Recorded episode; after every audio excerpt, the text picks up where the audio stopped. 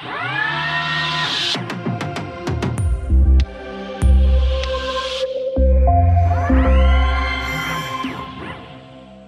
liebe Zuhörerinnen und Zuhörer, willkommen zu einer neuen Folge des Logistik-Podcasts von Vitron. Mein Name ist Robert Weber und mir in Zuffenhausen zugeschaltet ist Marc Lösken von Porsche. Hallo, Marc. Servus, hallo. Du bist für die Markenlogistik zuständig, jetzt warst früher für die Ersatzteillogistik zuständig und bist Profi-Ruderer gewesen. Das ist korrekt, oder? Ich war zehn Jahre lang äh, Leistungssportler im Bereich Rudern, ja. Also jeden Tag trainiert und dementsprechend äh, auch auf Wettkampf, Wettkämpfe gegangen für äh, deutsche Meisterschaften, aber auch Junioren-Weltmeisterschaften und Europameisterschaften. Da hast du ja auch manchmal mit Gegenwind zu kämpfen. Welchen Gegenwind spürst du in der Markenlogistik gerade und welchen hast du in der Ersatzteillogistik gespürt? Ja gut, äh, immer wenn man natürlich ein neues Aufgabengefeld übernimmt, ob das jetzt damals ähm, die Ersatzteillogistik war, hat man erstmal damit zu tun, dass man die Logistik natürlich die gewisse Wertigkeit in den Vordergrund bringt und natürlich dann aber auch die Ziele, die Konzepte natürlich neu entwickelt und dann, das war am Standort natürlich, sagen wir mal, ähm, Porsche für die Ersatzteillogistik natürlich wesentlich, dass wir eine neue Tochtergesellschaft gegründet haben damals und einen ganz neuen Standort auf der grünen Wiese hochgezogen haben. Und jetzt in der Markenlogistik ist es natürlich ebenfalls so. Wir haben erstmal jetzt äh, einen kompletten Reorganisation der Markenlogistik äh, betrieben. Und auch hier gilt es natürlich jetzt sukzessive eine neue Strategie zu entwickeln und die mit Beharrlichkeit und Ausdauer natürlich dann auch umzusetzen. Und Rudern, wir können jetzt die Ruderanalogie, das ganzen Podcast durchspielen. Ich mache es jetzt noch einmal. Rudern ist ja auch ein Teamsport, weil wenn einer falsch schlägt, dann äh, kommt das Boot nicht voran. Genau. Für mich ist der Rudersport einer der wesentlichen Mannschaftssportarten. Es sieht von außen immer so danach aus, als ob alle nur das Gleiche tun. Auch hier hat natürlich jeder im Boot seine Funktion und Aufgabe. Da funktioniert es nur gemeinsam. Also jeweils eine Person, in, acht Individuen, die praktisch in einem Achter rudern, die mhm. werden nicht so stark sein wie eine funktionierende Mannschaft, die aufeinander aufpasst, aber auch miteinander, sage ich mal, das Rhythmusgefühl und die entsprechende Wirkung im Boot gestaltet. Und jetzt bist du der Schlagmann für die Markenlogistik. Lass uns doch mal kurz für, für alle Zuhörer, die jetzt nicht so in der Automotive-Industrie drin sind, kurz abgrenzen. Was ist Markenlogistik? Was ist Ersatzteillogistik? Also Ersatzteillogistik ist ein eigenes Geschäftsfeld mhm. bei der Porsche AG. Und die Markenlogistik äh, kümmert sich im Wesentlichen eigentlich darum, alles, was in den Werken gebaut wird, ob es in Zuffenhausen, Leipzig, aber auch in Drittwerk, also ähm, Werke, die wir im Konzern noch nutzen, gebaut wird, entsprechend dort die Logistik zu planen und zu steuern, um praktisch dort die Werke zu befähigen, dass die Autos gebaut werden können. Mhm. Und ist das ein eigenes Business Center dann auch die Ersatzteillogistik? Müssen die Gewinn machen? Das ist ein eigenes Business Center und äh, die müssen auch Gewinn machen, beziehungsweise in der Vergangenheit, das war, wo ich als Geschäftsführer der Porsche Logistik GmbH tätig war, ist es auch eine eigene Tochtergesellschaft, die entsprechend auch Ergebnis am Ende des Jahres abliefern sollte. Und wie geht's der Ersatzteillogistik von Porsche? Du hast jetzt 20 Jahre lang mit Vitron auch begleitet, bist jetzt gewechselt. Ähm, was hat sich in den Jahren verändert? Hat sich die Bedeutung der Ersatzteillogistik großartig verändert? Ja gut, ist, ähnlich wie Porsche gewachsen ist, ist natürlich auch die ähm, Ersatzteilsparte in Summe mhm. gewachsen. Also ich kann, habe 2006 ähm, in dem Bereich angefangen, 2005, 2006, als ich das übernommen habe. Und seitdem bis 2021 kann man schon fast angehend von einer Verdopplung reden, was in dem Umfang geschehen ist. Und äh, so wie man früher in, beziehungsweise 2006 noch sehr viel analog und manuell gemacht hat, so ist man heute doch schon deutlich automatisierter und digitalisierter. Aber auch die ganze Komplexität in der Sparte hat ziemlich zugenommen, weil natürlich die Märkte sich verändert haben und dementsprechend wir uns darauf einstellen mussten. Warum? Also Märkte verändern. Wie, wie kann ich mir das vorstellen? Äh, Außenspiegel bleibt Außenspiegel, wenn ich ihn abfahre. Das ist richtig aber wie er entsprechend in die Märkte oder in der Supply Chain gehandelt wird, das hat sich verändert. Also 2006 äh, zum Beispiel waren wir noch sehr stark unterwegs in der alten Welt. Alte Welt bedeutet für mich Europa und Nordamerika, die sagen wir mal so 80, 90 Prozent des Umsatzes ausgemacht haben. mittlerweile natürlich sehr stark auch Richtung Asien verlagert. Das heißt also, allein China übernimmt heute schon mehr als ein Drittel des Umsatzes in der kompletten Ersatzteillogistik und dementsprechend mit den zusätzlichen Märkten und der Erweiterung, aber auch natürlich mit den Handelskomplexität. Das heißt also, die verschiedenen Märkte fangen ja auch immer mehr sich abzugrenzen. Man hm. kriegt das natürlich in der Weltpolitik auch mit und dementsprechend muss jeder Markt individuell äh, mit seinen Vorschriften betreut werden und begleitet werden. Das heißt, es, die Komplexität ist eher sozusagen verwaltungstechnisch gestiegen oder auch weil eine Komplexitätserhöhung durch neue Produkte? Ja, die neuen Produkte natürlich ein Stück weit insofern, dass das Thema Elektromobilität und Digitalisierung natürlich auch im Automobil Einzug gehalten hat. Mhm. Und dementsprechend ist natürlich auch, was der Umfang, der in der Ersatzteillogistik abgewickelt wird, natürlich etwas komplexer und gestiegener. Aber die Hardware ist natürlich gleich geblieben. Mhm. Aber das Zweite, was eben dazugekommen ist, dass die Lieferketten und die Transportketten, sage mal, in die Märkte hinein komplexer geworden sind, weil Zölle und entsprechend Vorgaben aus den einzelnen Regionen, aus den einzelnen Märkten heute zu berücksichtigen sind. Früher gab es, sage ich mal, so gut wie keine äh, Vorgaben. Heute muss jeder Markt individuell betreut werden. Zum Beispiel in Russland müssen entsprechende Labels auf die Produkte, müssen Zertifikate mhm. hinterlegt werden, damit man überhaupt Ersatzteile einführen kann nach Russland. Und so geht es über China, wo es auch eigene Gesetze gibt, die erfüllt werden müssen äh, ist da die Komplexität deutlich gestiegen. Das heißt, die Komplexität im klassischen Logistik-Handling, aber nicht so sehr in der Intralogistik. Oder musst du da auch schon Produkte trennen, Bereiche trennen, Russland, China, USA oder wie sieht das aus? Beides. Also auch in der physischen Logistik muss man in der Intralogistik auch äh, entsprechend Rücksicht nehmen, muss äh, entsprechend, wenn man die Zertifikate erfüllt hat, auch das, die Bauteile einzeln belabeln, was natürlich in der Intralogistik zu einer höheren Komplexität führt.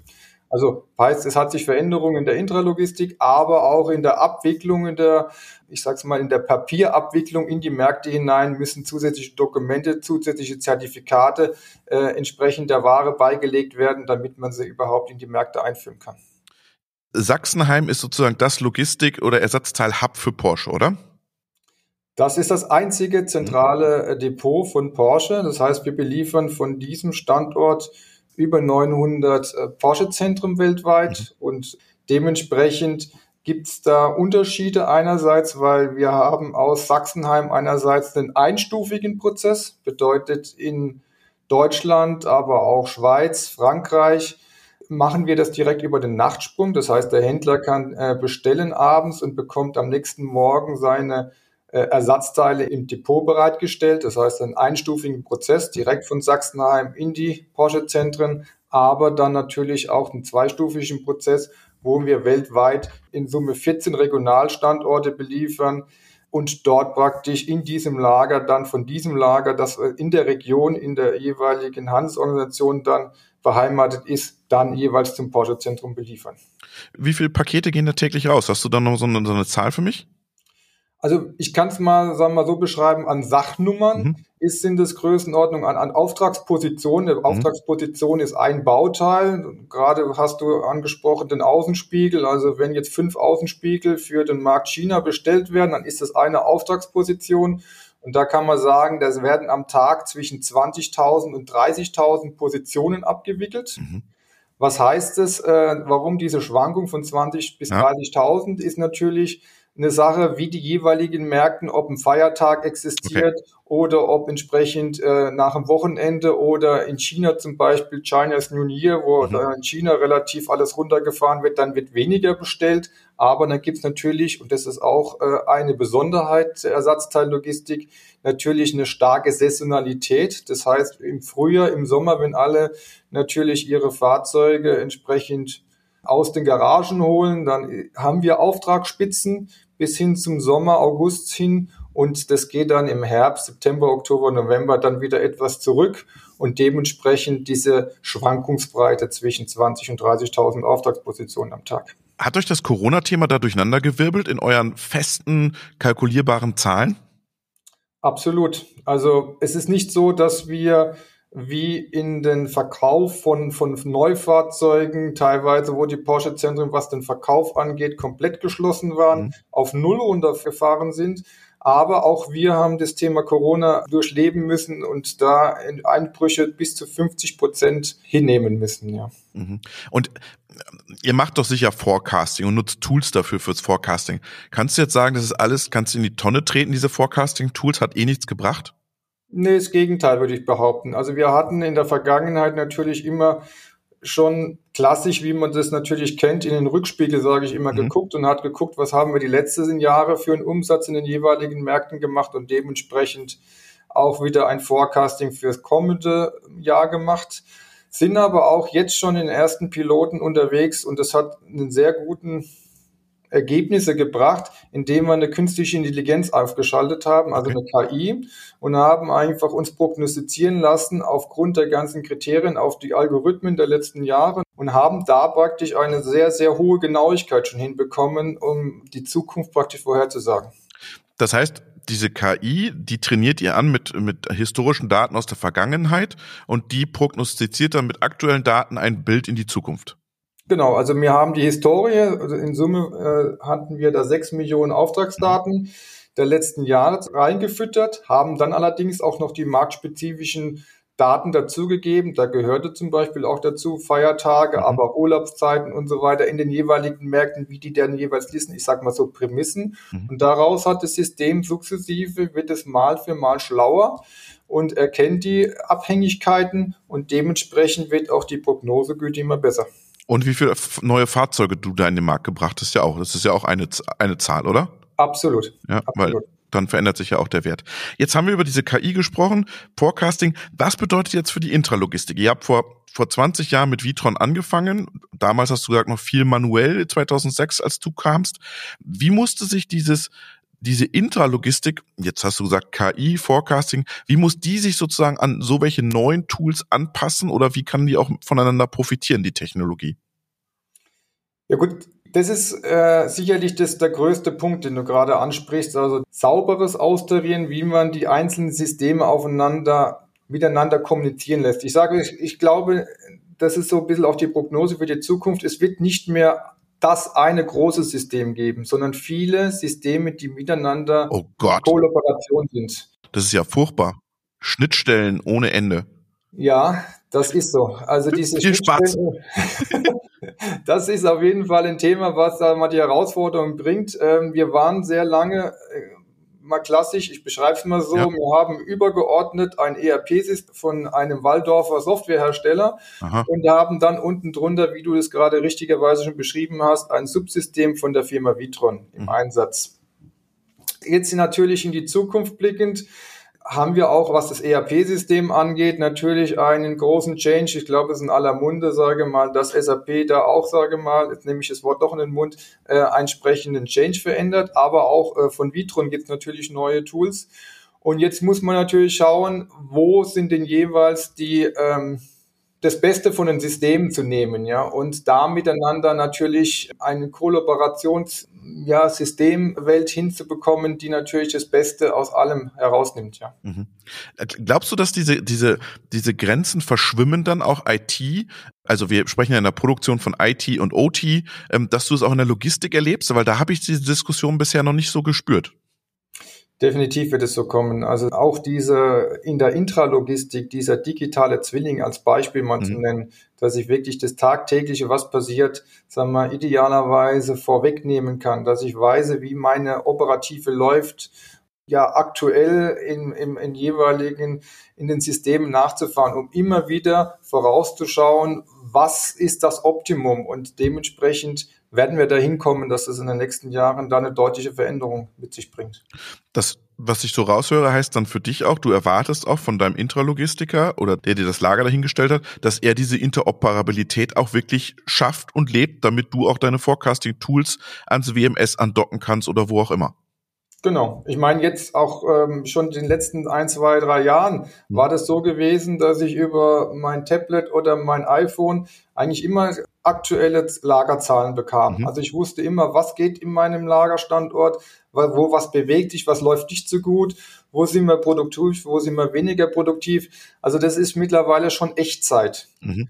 Und jetzt geht es natürlich darüber hinaus, jetzt schon in die Zukunft äh, zu gucken, dass ich auch immer schon Vorschläge, was kann entsprechend verbessert werden, um nicht nur in Echtzeit und dann reagieren zu können, sondern schon die Reaktionszeit in die Zukunft zu legen, zu sagen, okay, da wird jetzt was auf mich zukommen und deswegen muss ich jetzt die und die Maßnahme einleiten.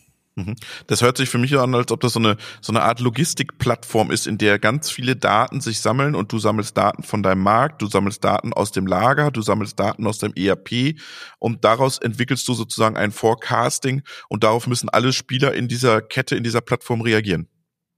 So sieht's aus, ja. So in die Richtung wird es auf jeden Fall gehen. Da sind wir sicherlich noch ein paar Jährchen von weg, mhm. aber ähm, es läuft in die Richtung. Wie erklärst du das dem Vitron? Oder sagt der Vitron, ja, das können wir, das schaffen wir, da sind wir dabei? Kommt da von denen aktiv auch Ideen?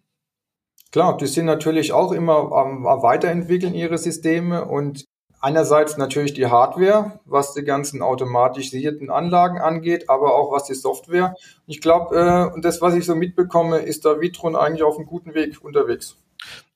Jetzt mal unter uns, jetzt hört ja keiner von Vitron zu.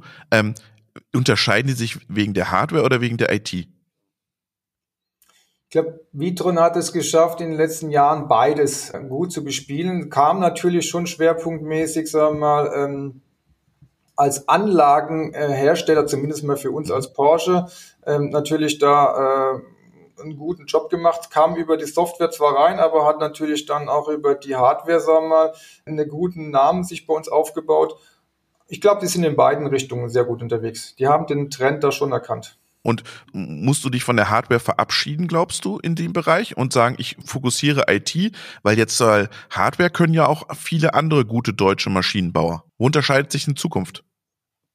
Das ist eine gute Frage. Einerseits ist es natürlich so, dass die Hardware, also die, die Automatisierungsanlagen noch so, so lange benötigt werden, solange es den Außenspiegel noch geben wird und wir dann praktisch auch über die Supply Chain versorgen müssen. Also mhm. gibt natürlich auch da ganz neue Ansätze zu überlegen, dass ich irgendwann mal, ich meinen ähm, Außenspiegel, hast du vorhin beschrieben, dann zu Hause drucken lassen könnte. Ja, mhm. also ich. Das ist aber noch weiter als eure Logistikplattform. Ja, das ist definitiv noch, also sehe ich momentan für, wir machen da schon Versuche und haben da auch schon eine Handvoll Teile äh, über einen 3D-Drucker praktisch ähm, implementiert. Das funktioniert auch teilweise, aber ich glaube, da sind wir schon noch, das ist noch, noch eine ganze Ecke weit weg, ja, bis das mal irgendwann kommt.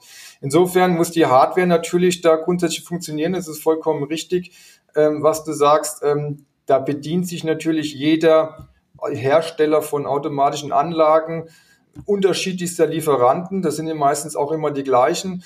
Und ich glaube, das wird schon ähm, da sich zu differenzieren immer schwieriger. Mhm. Was das Thema Software angeht, ist natürlich dann ähm, schon auch nochmal ein Punkt, so wie ich es vorhin beschrieben haben, dass es, glaube ich, immer mehr Spezialisierung gibt. Insofern eher der Trend dahin geht, dass es viele Unternehmen gibt, die jeweils auf ihrem gewissen Spot dann äh, Speziallösungen haben, so dass ich mit Microservices, sage mal, jeweils unterschiedliche Systeme das Beste für den jeweiligen Anwendungsfall generieren muss. Mhm. Ja, das ist ja spannend, weil Vitron hat ja bei euch angefangen und hat genau das gemacht. Sie haben im Prinzip Wettbewerbssysteme ja integriert, dass es läuft, oder? Sie sind ja über die IT bei euch reingekommen, oder?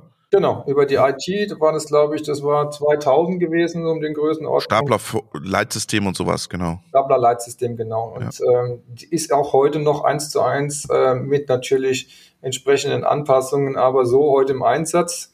Und ähm, jetzt gilt es natürlich erstmal, unsere ERP-Systeme zu erneuern mhm. und dann entsprechend auch nochmal die Subsysteme. Da bist du froh, ne, dass du da nicht mehr dabei bist, ERP-Systeme zu erneuern. Ist schon graus ein bisschen. Naja gut, es trifft mich leider Gottes auch in meinem neuen Job. Okay. Auch da ja, diskutieren wir genau das Gleiche. Also auch dort müssen wir unser ERP-System Vom Regen in die Traufe. So kann man sagen. Äh, also müssen wir die komplett erneuern. Hat natürlich immer zwei Aspekte. Einerseits sind es Riesenprojekte, die natürlich immer die Möglichkeit bieten, dass es auch ja zu einem extremen Zustand, sagen wir mal, dann, dass irgendwas gar nicht mehr funktioniert. Aber natürlich die zweite Möglichkeit, auch dort die Prozesse wieder so zu verändern, dass man nochmal weiter optimieren kann.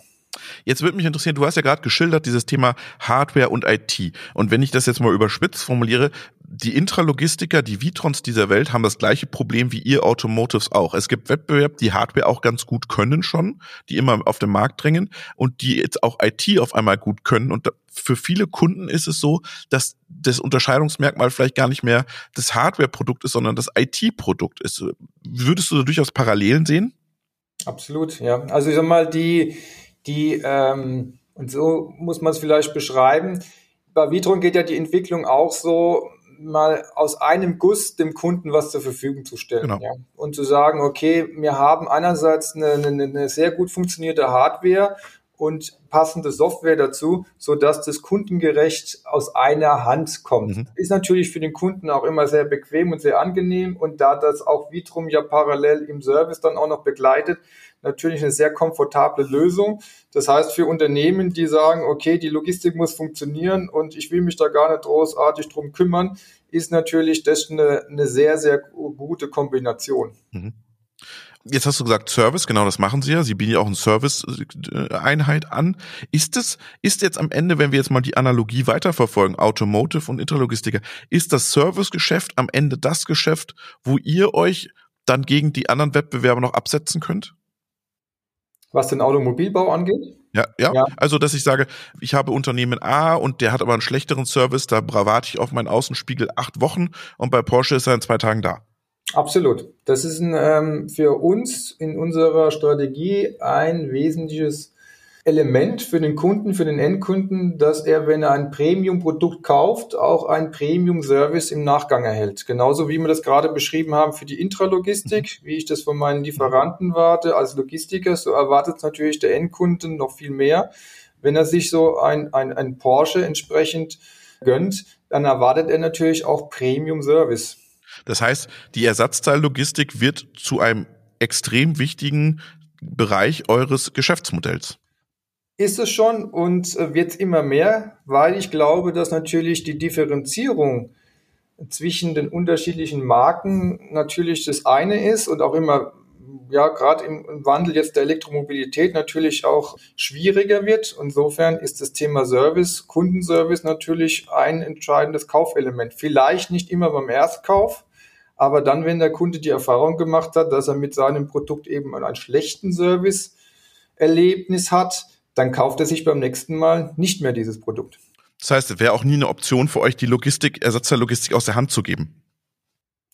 Die Ersatzteillogistik ist meine Empfehlung, sollte man zumindest mal als Summe, als, als äh, verstehen und auch steuern. Ob man jeden Prozessschritt dann immer selber machen muss oder ob man sich entsprechend auch Unterstützung jeweils holt, das ist wieder ein zweites Paar Stiefeln. Aber ich sage mal, man sollte sie verstehen und wissen, wie man sie praktisch beeinflussen kann. Spürst du da so ein Revival der Ersatzteillogistik? Das wird ja immer, also Ersatzteillogistik, ja, musste machen. Ist so, das Stiefkind musste mitmachen. Spürst du, dass da eine neue Bedeutung kommt für das Thema? Ja, also ich sag's mal andersrum. Generell ähm, ist ja Logistik eigentlich etwas Undankbares, weil jeder erwartet eigentlich, dass es funktioniert. Mhm. Und keiner beschwert sich, wenn es funktioniert, mhm. beziehungsweise äh, lobt es. Keiner lobt es, ja genau. Genau, genau, also eher umgekehrt. Das heißt also, wenn das nicht funktioniert, dann ist das Geschrei groß. Und genauso ist es mit der Ersatzteillogistik. Die Ersatzteillogistik sollte funktionieren, aber sage mal, es wird eigentlich als gegeben hingenommen. Erst in der jetzigen Phase, jetzt Corona-Nachphase, wo man dann auch merkt, wie die Logistikketten und die Abhängigkeiten der einzelnen Systemen, wie sich die dann doch beim Endkunden bemerkbar machen, schätzt man wieder dieses ganze Thema Steuern der Logistikkette. Mhm. Und das ist genau das, was ich äh, prognostiziere, auch für die Zukunft. Eine funktionierende Ersatzteillogistik ist eigentlich wesentlich, damit man sein, seinen Kunden glücklich machen kann. Mhm. Und insofern, glaube ich, schätzt man es jetzt deutlich mehr, nachdem die Krise momentan natürlich äh, viele, sagen wir mal, spüren lässt, dass eine funktionierende Logistikkette entscheidend ist. Aber hast du das Gefühl, dass das auch medial so gespielt wird? Ich meine, medial erleben wir immer, die sind besser, die sind besser, da sind sie besser. Aber dieses, dass, dass das von, von den Automotives auch genutzt wird, dieses Thema zu sagen, hey, wir haben da vor Ort Unternehmen, wie bauen die das in zwei Tagen an, wird doch viel zu wenig proaktiv gespielt in der Kommunikation zum Kunden. Gebe ich dir recht. Also da, glaube ich, könnte man noch mal einiges nachlegen, ja. Was, lass uns zum Abschluss noch mal überlegen, was können die Markenlogistiker von den Ersatzteillogistikern lernen, Marc?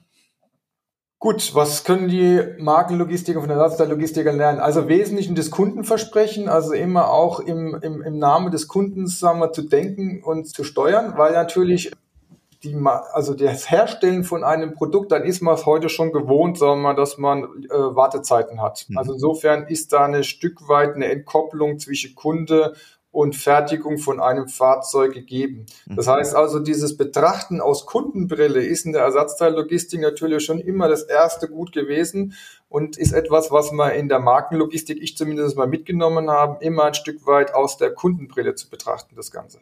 Kunden jetzt bei dir die internen Kunden oder wirklich dein Endkunde?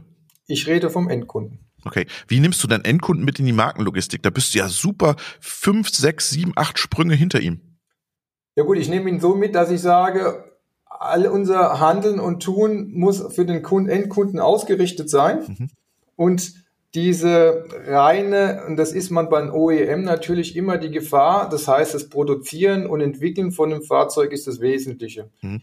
Aber auch die komplette Kette von der Bestellung bis hin zum Kunden mehr in den Blick zu nehmen, ist für mich eine wesentliche Schwerpunkt, was dem Kunden, weil auch der Kunde von morgen, der will wissen, ich habe heute mein Produkt bestellt. Er will wissen, wenn er, sage mal, auf das Produkt warten muss, wann passiert denn was in der Lieferkette? Mhm. Wann passiert denn, sage mal, der erste Aufbau von einem mhm. Fahrzeug, von seinem Fahrzeug?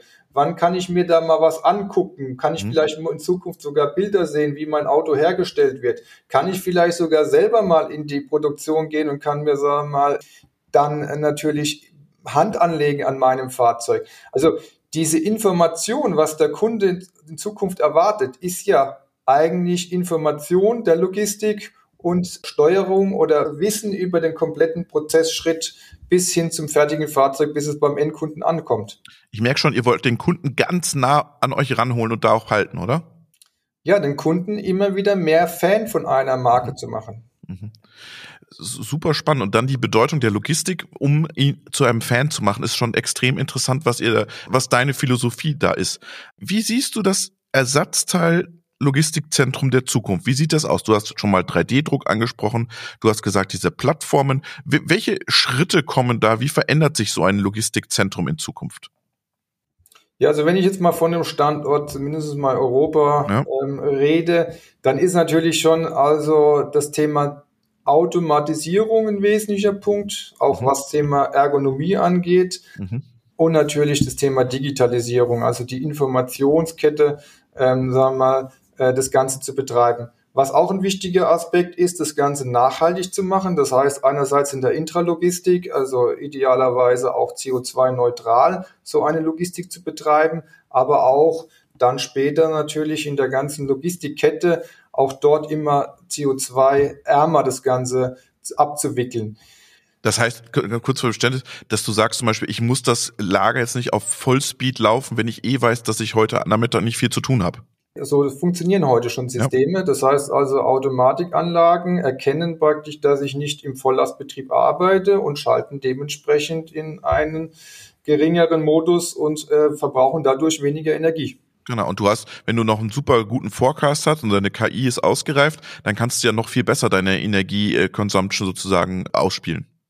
Das wird auf jeden Fall einer der Schwerpunkte in den nächsten Jahren werden. Da arbeiten wir schon dran, dass wir Systeme finden. Also wir werden, wenn wir in Zukunft über neue Standorte nachdenken, diskutieren wir immer aus dem Thema CO2-Neutralität auch raus. Das heißt, wir müssen gucken, welche Energieressourcen gibt es in der Umgebung, welche wie sind meine Endverbraucher, welche Endverbraucher kann ich wie miteinander so steuern, dass ich einen konstanten Energieverbrauch habe oder möglichst niedrigen und das ganze Managen der Energieeinspeisung natürlich dann äh, entsprechend darauf auszulegen.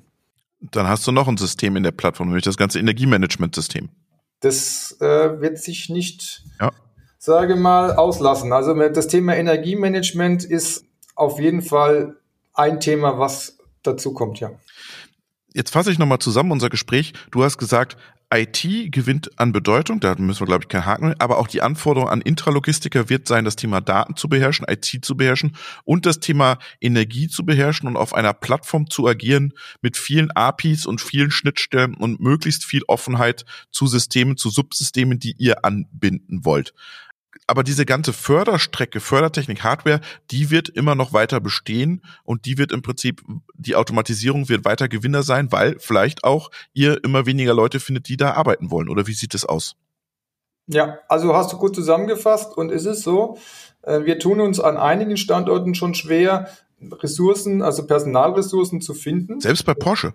Selbst bei Porsche, ja. ja. Also und dementsprechend merken wir, dass wir dort nicht nur von der äh, Effizienz, sondern auch überhaupt, was es zur Verfügung steht, sagen wir, Personal zu akquirieren, dementsprechend wir eigentlich äh, gezwungen sind, in die Sachen Automatisierung tiefer einzusteigen. Automatisierung und dann für die Leute, die da sind, Ergonomie genau. und gute Usability und Spaß daran zu haben, dort zu arbeiten. So sieht's aus, ja. Also auf jeden Fall auch das Thema Ergonomie treiben wir extremst voran bei Porsche und ist, glaube ich, ja, eine Sache, die heute einfach kein kann, sondern ein Muss ist. Jetzt hast du gerade nochmal angesprochen, die Ersatzteillogistik wird zum Servicegeschäft und wird immer wichtiger. Glaubst du, dass durch die E-Mobilität haben wir am Ende weniger Ersatzteile ja? Äh, das heißt, schmilzt die Ersatzteillogistik und wird sie noch optimierter oder wohin geht da die Reise? Das war mal die Prognose, dass es ein Drittel weniger wird, mhm. dadurch weniger, weil weniger Bauteile im Fahrzeug verbaut sind. Da planen wir zwar mit, ich kann es momentan noch nicht bestätigen, aber es mag auch daran liegen, dass natürlich ähm, die Elektromobilität natürlich deutlich äh, phasenversetzt ist zum Verkauf von einem Fahrzeug. Insofern mhm. kommt es, glaube ich, schon nachgelagert, aber momentan kann ich es noch nicht ähm, unterstreichen. Ja. Okay. Wir drücken euch auf jeden Fall die Daumen auf dem Weg der Elektromobilität, die ihr auch geht. Ich habe letztens gelesen, der Taycan wird jetzt mehr verkauft als der 911er. Stimmt das? Ja, der läuft sehr gut. Ja? Also wer mir in diesem Fahrzeug mal mitgefahren ist und dieses Erlebnis, dieses Fahrerlebnis spüren durfte, der wird schon sehr, sehr schnell auch als bekennender Verbrennerfreund natürlich merkt er, äh, erkennt er sehr schnell, dass natürlich das Thema Elektromobilität schon gravierende Vorzüge hat um es mit einem Wettbewerbsslogan zu enden, es ist trotzdem Freude am Fahren, wenn es auch Elektromobilität ist.